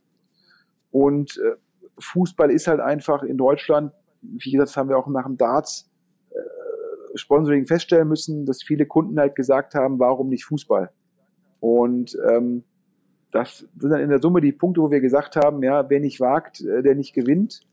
Ähm, und ähm, haben jetzt gesagt, ja, wir müssen halt gucken, ähm, dass wir präsent sind, denn ähm, die Intention, eine Fräsmaschine zu kaufen, die ist ja auch nicht immer da, sondern das ist immer nur eine temporäre Intention. Und da ist natürlich jetzt der Vorteil, acht oder perspektivisch elf Vereine die ganze Saison. Das heißt, wir haben damit natürlich so eine gewisse Art von Dauerpräsenz in den Zweitligastadien. Immer in der Hoffnung, dass wenn dann jemand mal sagt, er will jetzt irgendwie eine Holzbearbeitungsmaschine kaufen oder eine Recyclingmaschine oder einen Gabelstapler oder einen gebrauchten LKW, dass er dann halt unsere Bandenwerbung sieht, wir ihn so reaktivieren und er entweder auf Maschinensucher oder auf unsere zweite Plattform äh, TruckScout24 geht. So die Hoffnung, ja, so also keine Pulskauf. Also wir reden ja jetzt hier wirklich von klassischem Markenaufbau. Du willst ja. in den Kopf der Leute kommen, äh, denn dass niemand, das ist dir ja auch klar, sieht jetzt da durch Zufall irgendwie eine Werbung im Stadion und sagt dann irgendwie, jetzt kaufe ich meine Maschine. Das ist ja null euer Geschäft. Ihr seid ja nur dann irgendwann, äh, müsst ihr, äh, wenn dann jemand loslegt und wenn dann jemand kommt, dann müsst ihr Absolut, da sein. Das ist ja die Problematik, ja. Also äh, meine Werbung weckt keine Nachfrage. Äh, also wenn du jetzt im Endeffekt, äh, kriege ich wahrscheinlich irgendwie wird wahrscheinlich vorgeworfen, dass ich jetzt hier klischeehaft denke. Ähm, ich bitte es zu entschuldigen, aber wenn ein Zalando halt äh, weiblichen Kundinnen ähm, sehr schöne Schuhe präsentiert, glaube ich schon, dass es äh, Käuferinnen gibt, die sagen, eigentlich habe ich schon genug Schuhe zu Hause, aber den Schuh finde ich jetzt besonders schön, den gönne ich mir. Ja, ja oder vielleicht, äh, wo, wo, um das jetzt nicht irgendwie so klischeehaft auf Frauen zu beziehen, ja, ich glaube, wenn die junge Generation irgendwie äh, sich Sneaker kauft, die männliche Generation und sagt, ich habe zwar schon irgendwie 23 Sneaker im, im Regal, aber jetzt hier das neue, du nennst ja immer dieses, dieses Drop-Marketing, da habt ihr über OMR, berichtet ihr auch sehr viel darüber, ähm, vor kurzem auch über diese geile Geschichte, äh, diese Firma, die online teilweise solche seltenen Sneaker verkauft und um die Bots auszubremsen, irgendwie Fotos und Datenblätter verkauft. Ja, äh, das war, glaube ich, ein OMR-Bericht. Äh, könnt ihr nochmal vielleicht unter dem Podcast ja. verlinken, wie auch den, den Artikel vom Search Engine Land, damit halt, ähm, damit die, damit die Hörer auch eine Möglichkeit haben, die Links nachzuvollziehen. Auf jeden Fall, ich glaube, Männer kaufen sich ähm, ähm, aus Freude an der Sache das 24. Paar Sneaker und Frauen kaufen sich vielleicht einfach, weil sie sagen, die Schuhe sind ja mal richtig schön und mit denen kann ich nochmal abends, äh, wenn ich da weggehe, das macht richtig Eindruck, kaufen sich vielleicht das 17. Paar Schuhe. Ähm, und da kann, kann ein Zalando über Werbung halt auch additive Käufer vorrufen. Ja, das können wir nicht. Ja, also ich habe, glaube ich, mal so aus Spaß gesagt, ja, niemand kauft sich äh, aus Spaß den fünften gebrauchten LKW. Ja, das sind ja alles Käufe, Menschen, also Kunden kaufen Gebrauchtmaschinen, weil sie sagen, ich muss entweder eine vorhandene Maschine ersetzen oder ich expandiere als Firma und brauche eine weitere Maschine, damit ich die Expansion abbilden kann. Das heißt, wir schaffen, wenn überhaupt, schaffen wir die Intention, eine Gebrauchtmaschine zu kaufen, anstatt eine neue Maschine zu kaufen. Weil wir die vorhandenen Gebrauchtmaschinen in Deutschland mit einem Gesamtportfolio von über 250.000 Inseraten, ja, glaube ich, als Marktführer extrem gut darstellen. Wenn man eine Gebrauchtmaschine kauft, dann ist die sofort verfügbar und sie ist günstiger oder meistens sehr viel günstiger als eine Neumaschine. Das heißt, wenn, du, wenn, wenn ich auch in der Lage bin, umzuleiten, ja. Statt eine neue Maschine zu kaufen, kauft ihr mal eine Gebrauchtmaschine. Aber ich bin nicht bedarfsweckend. Aber jetzt sagen wir mal, jemand, der jetzt, ich glaube, das Problem ist verstanden ähm, und auch den, sozusagen die Idee, diesem Problem jetzt mit Bandenwerbung Herr zu werden. Ich war jetzt mal ganz ein bisschen provokativ jemand anders, der vor zig Jahrzehnten schon dein Problem hatte, der hatte dann die kreative Idee, haben wir auch schon mal drüber gesprochen, so einen Pirelli-Kalender zu erfinden. Ne, dann sagt man, okay, äh, ähnliche Situation, wann kauft man sich irgendwie Reifen und so, äh, wie läuft das? Okay, ich hänge mal so, ich produziere mal so einen Kalender, in dem Falle mit, mit Frauen drauf, äh, wenig bekleidet, der hängt in jeder Werkstatt, ähm, der ist permanent im Sichtfeld der Leute, geiles Marketing für Pirelli, ähm, im richtigen Moment ist der Kalender da, ähm, ähm, und die Marke darüber. Das ist ja wahrscheinlich damals viel günstiger gewesen, viel einfacher. Du machst da das Shooting und dann schickst du das Ding an alle Autowerkstätten. Ähm, ist das vielleicht auch sozusagen bei dir, da habt ihr da, habt ihr da viele andere kreative Ideen äh, durchgegangen, wie man sowas noch lösen könnte? Weil auf Bandenwerbung zu kommen, da erinnere ich jetzt mal an den alten Sven Schmidt von vor ein paar Jahren, ist ja wirklich schon eigentlich sehr überraschend. Ja, also, also, äh, also, also generell muss ich, also ich glaube, die, diese Thematik mit dem Pirelli-Kalender, ähm, die haben wir auch schon jetzt unabhängig vom Podcast ähm, öfter diskutiert. Und ähm, wir haben da auch schon auf Basis von Podcasts, ob es ein DS-Podcast oder ein OMR-Podcast ist, auch schon Kontaktaufnahmen gehabt und äh, auch spannende Gespräche geführt, ob man im Endeffekt äh, äh, ein Magazin rausgeben sollte rund um ähm, Maschinen, Gebrauchtmaschinen rund um die handelnden Personen. Ähm, haben dann das immer hin und her gewälzt, ähm, sind da zum Schluss gekommen, äh, dass wir glauben, dass es nicht das Richtige ist. Ähm, wir gibt sogar irgendwie Leute, die uns sagen, wir sollten nochmal so einen Pirelli-Kalender versuchen. Dann habe ich gesagt, ich glaube, im Jahre 2019, äh, ich sage jetzt mal Hashtag MeToo, äh, glaube ich, dass das ähm, ein bisschen gestrig ist und glaube ich jetzt nicht sozusagen äh, unsere Marke richtig widerspiegelt. Ähm, und wir stellen uns die ganze Zeit die Frage, ähm, wie, wie, wie kann man das machen? Ist natürlich für uns teilweise ein bisschen komplexer. Ich glaube, diese Pirelli-Logik war damals der, derjenige, der dann in der Autowerkstatt halt äh, ist, viele kleinere Betriebe ähm, der ist sowohl der Entscheider, den Kalender an die Wand zu hängen, wie auch der Entscheider zu sagen, äh, welche Reifen bestelle ich für die Autos meiner Kunden. Ähm, und dann wirkt sowas natürlich, ist die Effektivität dieser Maßnahme natürlich sehr, sehr gut. Ähm, das ist bei uns ein bisschen komplexer. Ähm, jetzt gerade größere Maschinen werden oftmals schon von mittelständischen Firmen gekauft. Äh, ob da jetzt im Endeffekt dann der Einkauf sich im Zeitalter äh, von Compliance und Co. Äh, so ein Kalender an die Wand hängt, ja, ähm, ist auch schon die Frage, wem muss das schicken? Es ist nicht so einfach. Also ich, ich, ähm, ich, ich, ich bin da auch weiterhin offen für Zuschriften. Wer da letztendlich ähm, sozusagen die, die perfekte Idee hat, ähm, glaube ich, dass das Bandenwerbung ähm, sozusagen, ähm, dass das jetzt ähm, ja, 100 von 100 Punkten geben wird, ja, wahrscheinlich nein. Auf der anderen Seite so ein Flyer-Alarm, die ja auch im Großteil B2B-Bereich unterwegs sind, ähm, die sind ja mit Bandenwerbung extrem gut gefahren. Ja. Ich glaube, in dieser Jubiläums ähm, habe ich ja, durfte ich ja irgendwie einen Marketing-Tipp von mir geben und da habe ich damals erzählt von diesen Eisenbach-Tresoren. Also Tresore, eigentlich Produkte in Deutschland ohne Marke. Und dann hat die Firma Eisenbach ähm, angefangen, Bandenwerbung zu machen mit einer Bande, die ich jetzt zwar sehr auffällig finde, aber nicht unbedingt optisch perfekt. Ähm, ja, und hat damit sehr stark den Umsatz steigern können und ist heutzutage auch in der Bundesliga auf Banden transparent, die nochmal relevant teurer sind.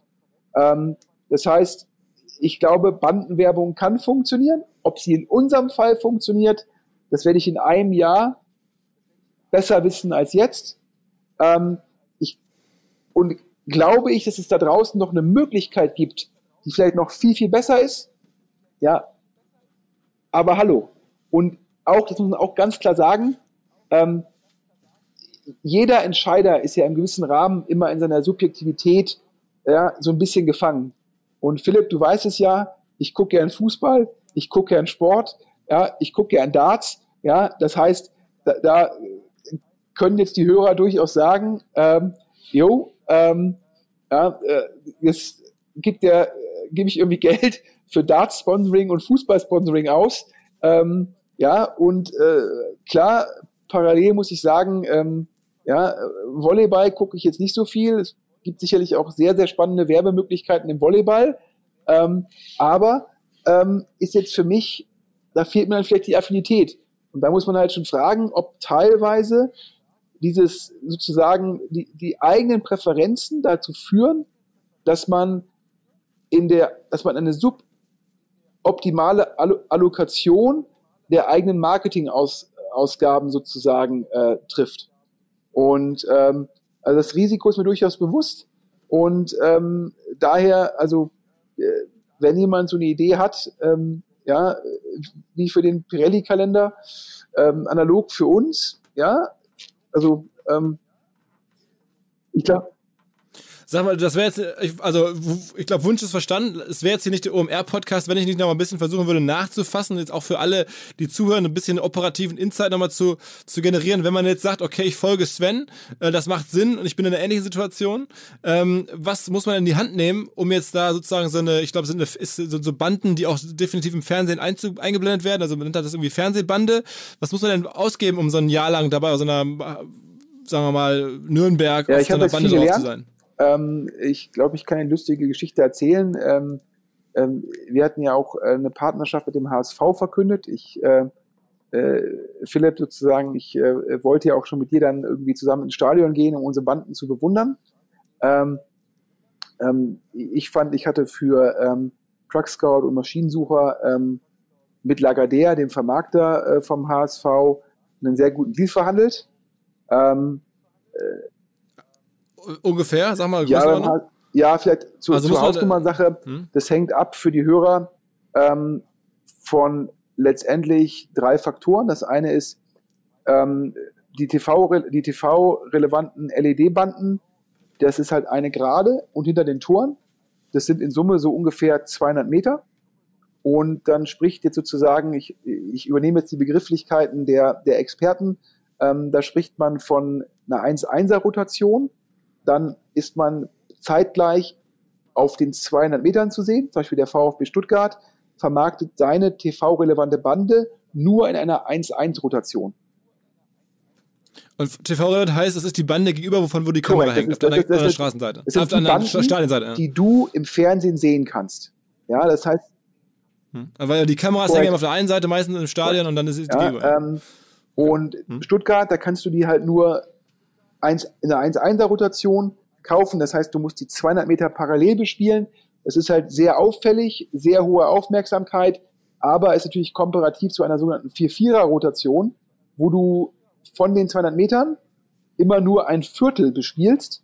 Das heißt, deine, du wechselst zwischen den vier Abschnitten hin und her. Ähm, ist natürlich auch meistens viermal so teuer in einer 1-1er-Rotation. Dann ist es immer eine Frage der Minuten. Du kannst teilweise bei Vereinen zwei Minuten kaufen. Teilweise sozusagen musst du aber auch neun Minuten kaufen. Ja. Pro Spiel. Pro Spiel. Pro Spiel. Also was zum Beispiel teuer ist, ist zu sagen, ich kaufe eine, eine, eine 1-1er-Rotation, also die komplette Bande für neun Minuten. Das heißt, ein Zehntel des Spiels ist nur meine Marke zu sehen. Ja, das ist teuer.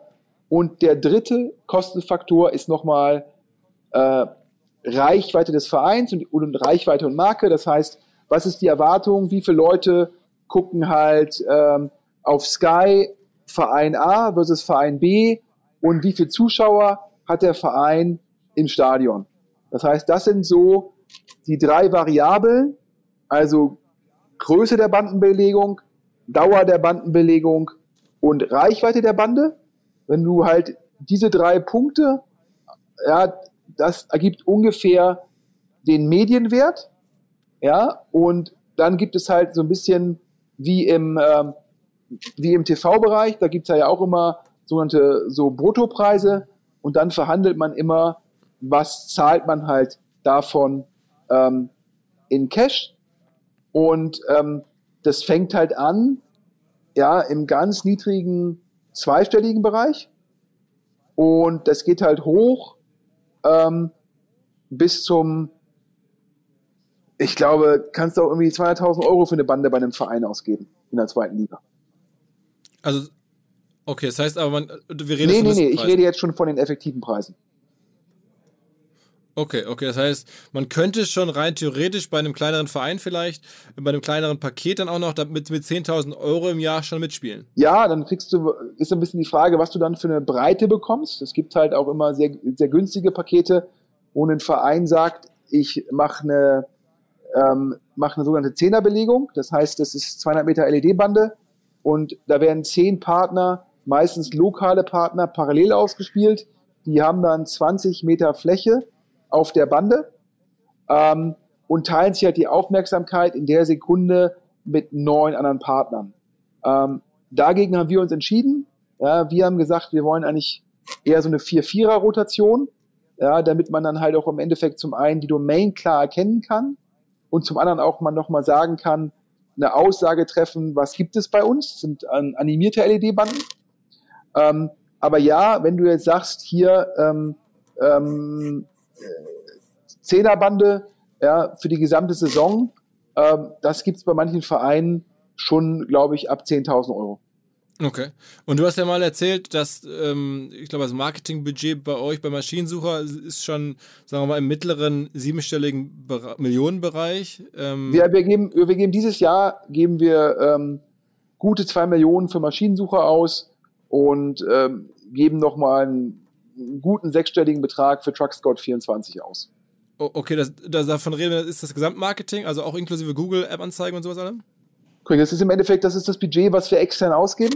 Ja, und es ist dann halt, ähm, ähm, das ist das Printheft. Printheft für die Hörer, das ist dann immer äh, Druckkosten und Distribution. Ja, damit dann, jetzt im September hat unser Heft eine Auflage von 60.000 Stück.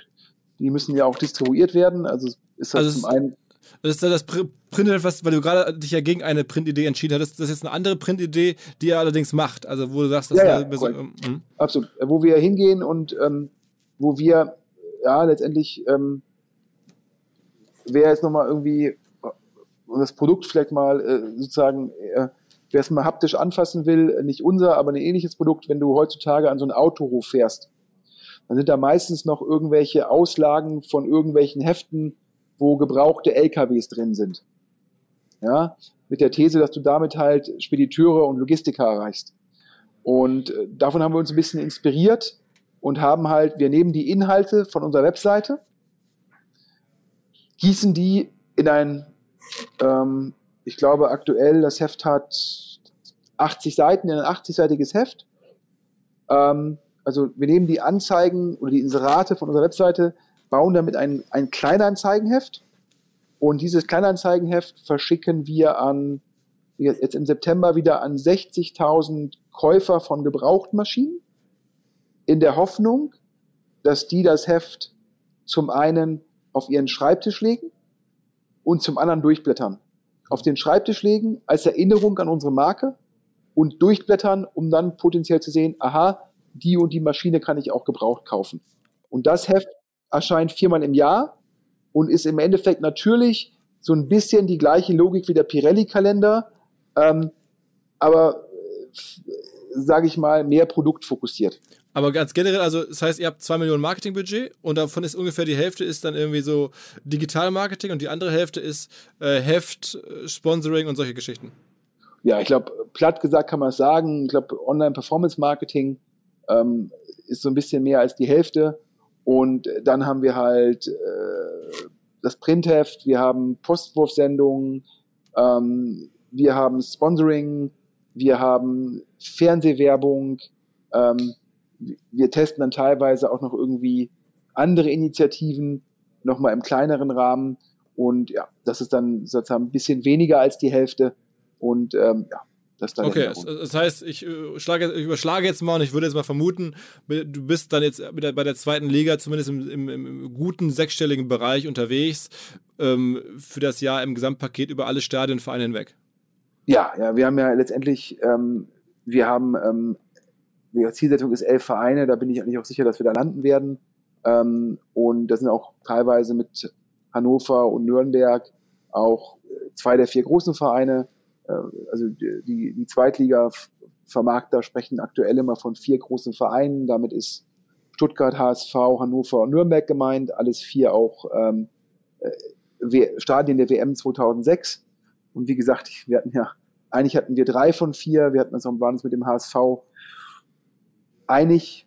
Ja, und ähm, aber dann ist dem HSV, glaube ich, aufgefallen, ähm, dass sozusagen äh, das Verhandlungsergebnis für sie dann vielleicht doch nicht ganz so optimal war.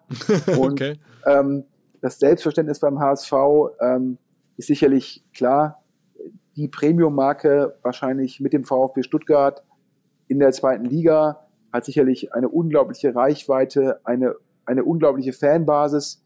Ähm, aber das Selbstverständnis, das, da denkt man manchmal schon, ähm, man spricht ähm, mit dem Champions League-Sieger der vergangenen zehn Jahre, also so eine Mischung aus Barcelona und Real Madrid. Ähm, und dann muss man sich manchmal erinnern, wenn man mit, da mit dem HSV äh, sozusagen Sachen macht, dass äh, der letzte Champions League-Sieg, glaube ich, 1983, also 36, Jahr, 36 Jahre her ist, ähm, dass in, ähm, in den letzten, glaube ich, äh, äh, in den letzten zehn Jahren hatte der HSV mehr Trainer als Italien in der Geschichte der Ministerpräsidenten. ähm, es ist schon, ähm, also, es, ähm, also ich habe mich da schon so ein bisschen in so einer Zeitmaschine äh, geglaubt gefühlt. Ähm, wir haben ja jetzt auch mit den Vereinen gemeinsame Pressemitteilungen rausgegeben.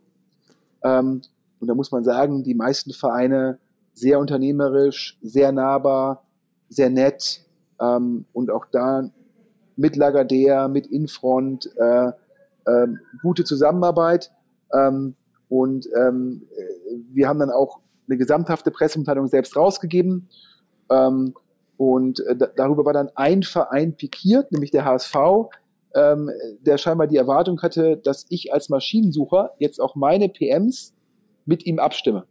ähm, worauf, ich dann zu, worauf ich dann zu Lagardère gesagt habe, äh, ja, aber das ist ja nirgendwo vereinbart und wenn ich eine Pressemitteilung zu meinem Sponsoring-Engagement äh, äh, mache, wenn ich in den OMR-Podcast gehe oder wenn ich das vielleicht äh, im Sponsors-Podcast erwähne, ähm, da bin ich ja schon mein eigener Herr. und, und, dann kam mir zurück, was ich denn da gesagt hätte. Habe ich gesagt, also ähm, wissen Sie, äh, ähm, also äh, ich überlasse dem HSV sozusagen äh, seine Pressemitteilung ähm, und äh, äh der HSV kann mir meine überlassen. ähm, äh,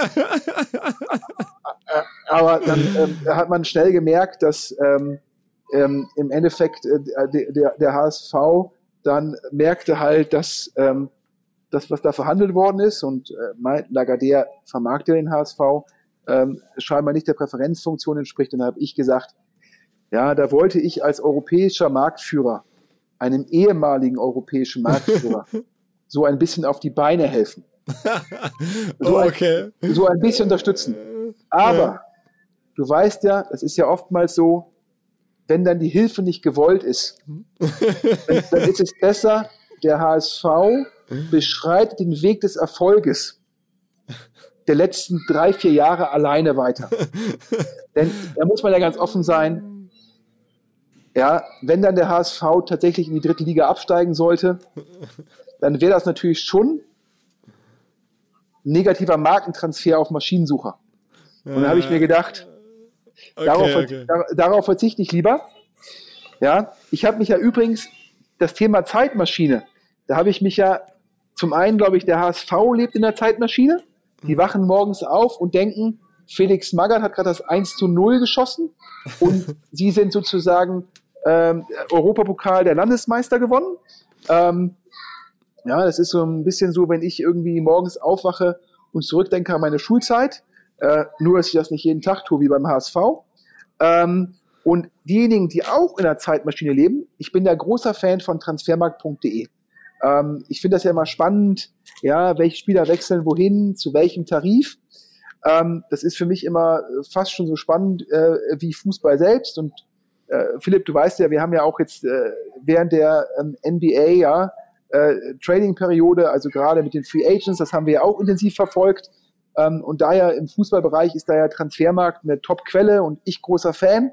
Ich also gesagt, lass doch unser Sponsoring-Engagement in der zweiten Liga groß auf Transfermarkt verkünden. Und liebe Hörer, jetzt die Zeitreise.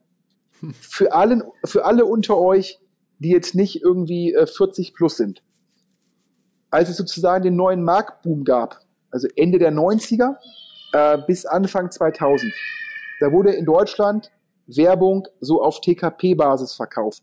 Da konnte man ganz klassisch per Fax Banner kaufen auf TKP-Basis. Und damals gab es so Preise wie 80 D-Mark für so ein Banner. 80 D-Mark und zwar auf einer General Interest Seite. In der Zwischenzeit wissen wir ja, dass das alles vorbei ist. Ja, es gibt irgendwie Google Display, es gibt Criteo, es gibt diverse Anbieter und ich hätte jetzt gesagt, Philipp, du kennst da besser aus als ich, aber ich hätte gesagt, wir bewegen uns im, im Desktop-Laptop-Bereich wahrscheinlich zwischen, in Deutschland zwischen einem Euro, 1,80 Euro für den Werbetreibenden. Äh, dann kommt noch die mobile Beimischung, mobil günstiger, weil geringere Klickraten. Ja, also wir reden hier wahrscheinlich für so einen effektiven TKP von, keine Ahnung, einem Euro. Ja, also ich dachte Transfermarkt-Fan, also wieder die große Gefahr, eine Seite, die ich persönlich total klasse finde, will ich Werbung schalten, da können jetzt wieder die Hörer Sachen lachen hier, ja, äh, im Endeffekt, äh, ja, neigungsorientiertes Marketing, ja, und dann haben die tatsächlich mir einen Vorschlag gemacht, Listenpreis, Listenpreis für ein äh, Billboard äh, in den Foren auf transfermarkt.de, also für die jetzt Hörer kommt. Forenwerbung. Ähm, das ist jetzt nicht so, dass da Louis Vuitton täglich sozusagen das Marketingbudget drüber auskippt. Ja, es ist jetzt eher nicht sozusagen die Champs-Élysées, wo Hermes, Louis Vuitton und Co. ist, sondern das ist mehr so Forenwerbung, ist mehr so da, so Kick, ja, hätte ich jetzt so gesagt. Also eher so kosteneffizient. Also aber Forenwerbung auf Transfermarkt vor Discount, 40 Euro TKP. Das sind genau die 80 D-Mark, die früher sozusagen so Ende der 90er Jahre teilweise dafür gezahlt worden ist. Ja, also daher bei heißt, du hast verhandelt, du hast nachverhandelt. Ja, nee, mir wurde der maximale Discount angeboten von 70 Prozent. Und äh, also es wären dann 12 Euro äh, für diejenigen, die den Taschenrechner nicht rausholen wollen. Dann habe ich gesagt, nach meinem Verständnis, Transfermarkt macht in Deutschland, wenn man es so anguckt, 500 Millionen Ad-Impressions. Ähm, nach meinem Verständnis erzielen die damit so ungefähr 450.000 Euro Umsatz. Das heißt, die haben einen effektiven TKP von 90 Cent, den sie erlösen. Das ist auch, den kann ich durchaus nachvollziehen, ähm, wenn ich mir angucke, was ich an Google, Criteo und Co. zahle. Das passt. Ja, ähm, und dann habe ich mich schon hart gewundert, ähm, dass ich halt also 12 Euro zahlen sollte für das, was, wenn sie es über Google vermarkten und Co., 90 Cent.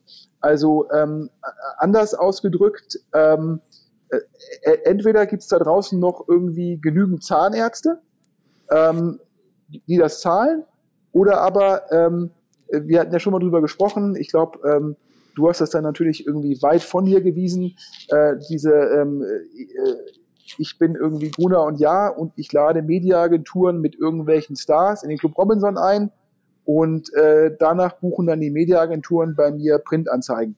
Das habe ich ja im Endeffekt sozusagen als ähm, das Ölen eines gut funktionierenden Systems bezeichnet und äh, impliziert, dass man dann potenziell als Mediaagentur unter falschen Anreizsystemen vielleicht ähm, neigungsorientiert in Anführungsstrichen zu viel Geld für Printanzeigen ausgibt. Und vielleicht schafft es Transfermarkt, äh, das halt auch äh, zu konstruieren. Äh, mir kommt da so ein bisschen Zweifel, weil wenn ich auf der Seite surfe, sehe ich selten Direktbuchungen und äh, primär im Endeffekt Werbung über Intermediäre, was ja auch dann den Durchschnittspreis verargumentiert. Aber daher ja, sage ich, ähm, Transfermarkt.de und HSV, ähm, die leben meines Erachtens im letzten Jahrtausend. Okay, jetzt hast du, jetzt, äh, da war auch noch mal ein bisschen von dem vom Classic, Classic Schmidt, ähm, also auch noch mal ein bisschen eine harte Meinung. am Ende, wie gesagt, es ist erfreulich zu hören, du stehst beiden trotzdem nah. Es gab ja auch schon hier einen Podcast mit dem, mit dem ähm, ähm, Gründer von Transfermarkt, dem Matthias Seidel, also vor, ich glaube, von anderthalb Jahren oder einem Jahr also, ungefähr. Nur mal, um es mal ganz krass zu sagen, transfermarkt.de, mega, mega erfolgreich. Ich habe jetzt gehört, 33 Millionen Uniques im Monat. Uniques im Monat, die haben ihr Produkt de facto äh, global ausgerollt. Ähm, meines Erachtens haben die Netzwerkeffekte äh, je mehr Nutzer das pflegen, desto bessere Daten, desto bessere Daten, mehr Größen in medialer, medialer äh, sozusagen Referenzierung, also sprich die Zeitungen können wieder auf die besseren Zahlen zurückgreifen. Damit wiederum wäre Nutzer für Transfermarkt gewonnen. Das ist für mich selbstverstärkend, also so ein bisschen ja wie halt Hotelbewertungen bei TripAdvisor. Mehr Bewertungen, mehr Nutzer, mehr Nutzer, mehr Bewertungen, mehr Bewertungen, bessere Inhalte, bessere Inhalte, mehr Nutzer. Und so ähnlich ist es auch bei Transfermarkt. Also ich finde das Produkt super. Ich bin sicherlich einer der Heavy User, nicht aktiv, aber passiv. Also sprich, ich lese mir das immer alles durch und teilweise gucke ich auch, wie die Nutzer das kommentieren und teilweise auch sehr gute Nutzerinhalte. Also ich finde transfermarkt.de klasse. Also das ist mal die erste Aussage. Die zweite Aussage ist es, ich glaube sozusagen mit dem VfB Stuttgart ist der HSV der Leuchtturmverein der zweiten Liga. Ich glaube, beide Vereine zusammen führen dazu, dass es die beste Zweitliga der Geschichte ist. Aber, und obwohl ich neigungsorientiertes Marketing mache, das habe ich jetzt im Podcast, ist mir das nochmal richtig bewusst geworden, sage ich immer, so ein bisschen rechnen tue ich dann doch noch. Und das hat bei beiden leider nicht gepasst. Okay, alles klar. Also lass das mal so stehen. Ähm, wir haben jetzt eine riesige Reise hinter uns. Ich glaube, wir sind jetzt bei fast anderthalb Stunden Podcast. Du das war so noch, nicht geplant. Du hattest doch noch Hörerfragen. Lass das jetzt hier so machen, dass wir ähm, einfach nochmal aufrufen. Schreibt uns an redaktion.omr.com, wenn ihr Fragen an Sven habt aus allen möglichen Digitalthemen. Bitte nichts äh, Privates oder sonst was. Nur, also nur businessrelevante Fragen. Ähm, verlängern wir den Aufruf und dann machen wir das gesammelt, würde ich sagen, in einer, in einer einzelnen Folge. Vielleicht dann irgendwie im September oder Oktober. In Ordnung. Und ansonsten noch, Ganz wichtig, ja, ähm, können wir hier verkünden, wir werden, Philipp und ich werden auf dem Ruhr Summit in Bochum Ende Oktober einen Live-OMR-Podcast machen. Wer also, ja, sage ich mal, im Einzugsgebiet von Bochum wohnt, ja, glaube ich, das, soll, das ist eine Möglichkeit, ja. uns beide live zu sehen. Ähm, das ist Punkt eins und Punkt zwei, ja, nochmal, der Philipp hat ja gerade die E-Mail-Adresse gesagt. Ähm, ich habe ja ähm, in dem Mai-Podcast gesagt, ich würde gerne mal den Philipp als Podcast-Gast in seinem eigenen OMR-Podcast sehen. ja, weil äh, nichts ist so nichts ist so sympathisch sozusagen wie ein schwitzender Philipp, der die äh, Umsatzzahlen des OMR Podcasts nicht zur Hand hat, äh, der auch vergisst, wie viel Umsatz die Konferenz macht. Ähm, wer also mehr OMR Details haben will, das war jetzt eben die E-Mail-Adresse ist die Möglichkeit sozusagen zu einer, ähm, ja, äh, fast schon ein Aufruf, dem Philipp eure Liebe mitzuteilen, dass ich die 250. Folge moderiere, ja, und dem Philipp dem roten Teppich ausrolle und dafür der Philipp mich so ein bisschen in die KPIs ähm, der Ramp GmbH reinschauen lässt. alles klar, alles klar. Okay, okay. Sven, ich danke dir für diesen äh, äh, Freitagnachmittag sozusagen. Ähm, ich hoffe, die zweite Bundesliga geht irgendwie heute Abend schon weiter. Ich, meine ganzen Kollegen hier, alle schon im HSV-Trikot unterwegs und nicht alle, aber einige. Denn heute Abend ist der ja, HSV Heimspiel, ja, Freitagabend. Gegen, gegen, gegen VfL Bochum. Korrekt, korrekt, korrekt. Beim, beim, den VfL Bochum, da sind wir Partner. Beim HSV waren wir ja nur temporär Partner. Wenige Stunden. Dem, dem, dementsprechend, ja, heute, ja, ganz klar sind wir alle Bochum, ja, und ähm, sozusagen im nächsten Podcast mit den, mit den Leserfragen können wir noch mal im Detail diesen grandiosen Auswärtssieg vom VfL Bochum diskutieren. Alles klar. Also ich, ich, hoffe, der Marcel Janssen hier, ein äh, enger Freund der OMR, hört nicht zu. HSV-Präsident. Ähm, insofern, ähm, warten wir es mal ab. Bis bald, Sven. Danke, danke, danke dir. Bis dann. Tschüss. Hau rein. Ciao, ciao.